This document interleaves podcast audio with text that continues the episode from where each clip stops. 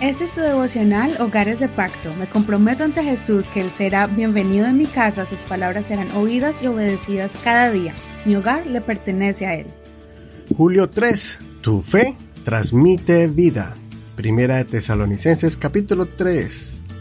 Por lo cual, como no pudimos soportarlo más, nos pareció bien quedarnos solos en Atenas y enviamos a Timoteo, nuestro hermano y colaborador, de Dios en el Evangelio de Cristo, para afirmarlos y animarlos en su fe, para que nadie sea turbado en medio de estas tribulaciones, porque ustedes mismos saben que hemos sido puestos para esto. Porque cuando aún estábamos con ustedes, les predecíamos que habríamos de sufrir tribulaciones. Y así ha acontecido, como bien lo saben. Por esta razón, como yo tampoco pude soportarlo más, le envié para informarme de la fe de ustedes, no sea que haya tentado el tentador y que nuestro gran esfuerzo haya sido en vano. Pero ahora Timoteo ha regresado desde ustedes a nosotros y nos ha dado buenas noticias de la fe y del amor de ustedes, y de que siempre tienen buenos recuerdos de nosotros, deseando vernos, tal como nosotros también a ustedes. Por eso hemos sido animados por ustedes, hermanos, por medio de su fe en toda nuestra necesidad y aflicción, porque ahora vivimos si efectivamente están firmes en el Señor.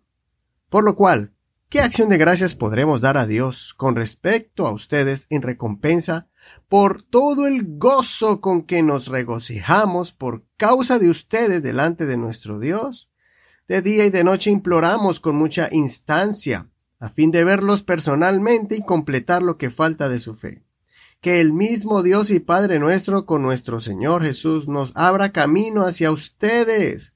El Señor los multiplique y los haga abundar en amor unos para con otros y para con todos, tal como nosotros para con ustedes, a fin de confirmar el corazón de ustedes irreprensible en santidad delante de Dios nuestro Padre, en la venida de nuestro Señor Jesús con todos sus santos.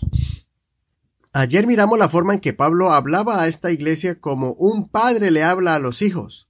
Ahora vamos a mirar cómo Pablo sufría para que esta iglesia no se apartara de los caminos de Dios, a tal punto de que él estaba sintiendo que desfallecía con solo pensar que esta iglesia se alejaba del camino de Dios, y que todo el trabajo que se había invertido en ellos haya sido en vano, que el adversario, el diablo, los hubiera tentado engañándolos y separándolos de la presencia de Dios. Pero el apóstol nos cuenta que, cuando llegó Timoteo de regreso, contándole lo firme que estaban los tesalonicenses, Pablo expresa que literalmente volvió a la vida.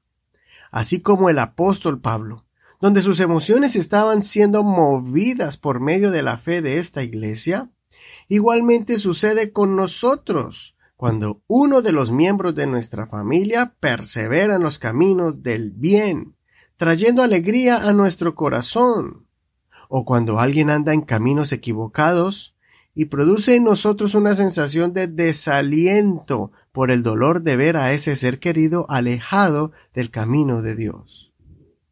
Realmente se sufre cuando el esposo o esposa, un hijo o hija está apartado del camino de Dios. Por eso es necesario aferrarse fuerte de la mano de Dios para no decaer en la fe y más bien continuar orando y amando a la persona para que pronto entre a ser parte de la familia de Dios.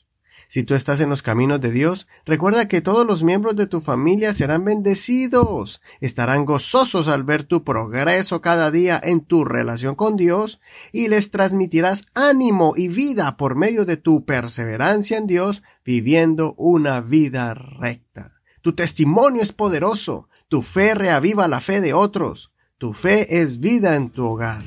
Sé fiel y persevera. Consideremos ¿He recibido fuerzas al ver la fe de otros? ¿Me han servido de ejemplo para continuar y no desmayar en los caminos de Dios? ¿Alguien ha reconocido y admirado tu servicio en la obra de Dios? Soy tu amigo Eduardo Rodríguez